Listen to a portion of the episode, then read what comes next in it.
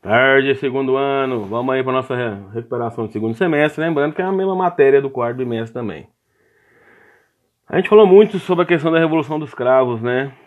O que, que, a, o que, que a revolução causou, né? A revolução dos cravos.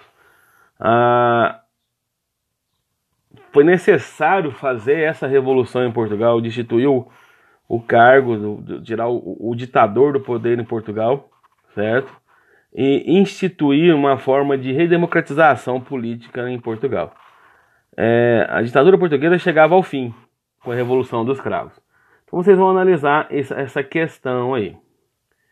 Outra questão, vocês vão verificar principalmente, certo, a, a questão do, do Mandela, né, o modelo de paz que o Mandela, né, vai, vai promover na África do Sul, quando ele é, ele é, ele sai da prisão, candidato a presidente, e é eleito presidente. Então ele vai acabar, ele vai acabar negociando esse revanchismo, uh, ele vai acabar terminando com esse revanchismo que existia dentro do apartheid. Então vocês vão analisar esse cenário. Em outro contexto, vocês vão verificar também, certo? Uh, a relação do processo de descolonização do continente africano, somente de, de, de Angola, certo? Onde vocês vão verificar o seguinte, que a, a, a Guerra Fria ela vai acabar trazendo é, fatores aí para o processo dos conflitos dentro do continente africano. Então vocês vão analisar isso.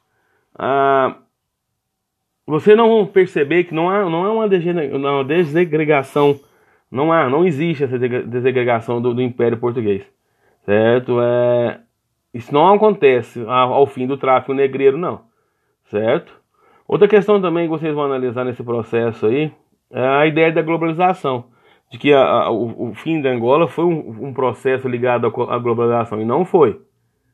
E se dá o fim de Portugal das suas influências no continente africano com o fim da ditadura de Salazar é, quando ele sai do poder na Revolução dos Cravos, é o fim do imperialismo português no continente africano.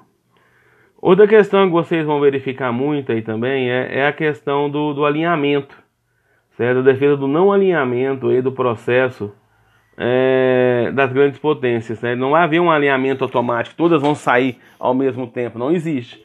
Algumas vão saindo, ah, até o próprio a Conferência de Bandung vai interferir nisso também certo? Nesse alinhamento dentro da Guerra Fria, dentro da descolonização do continente Ásia, asiático e africano. Então não há um alinhamento, não. Cada potência sai ao seu tempo.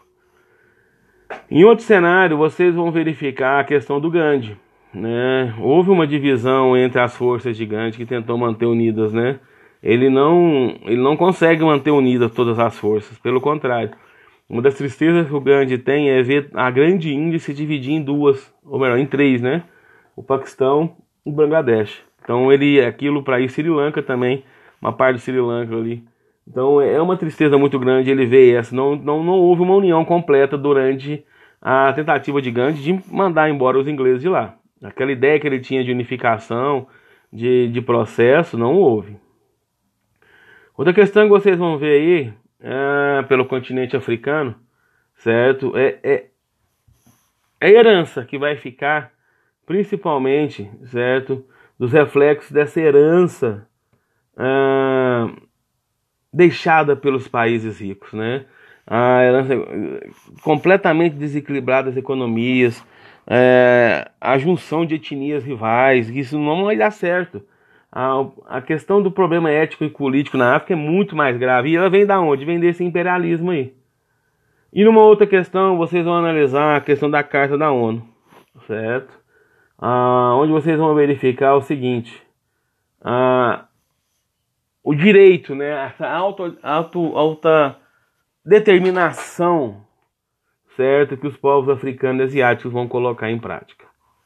Gente, precisando, eu tô aqui. Escutem o podcast, vai dar uma força legal para vocês aí. Um abraço.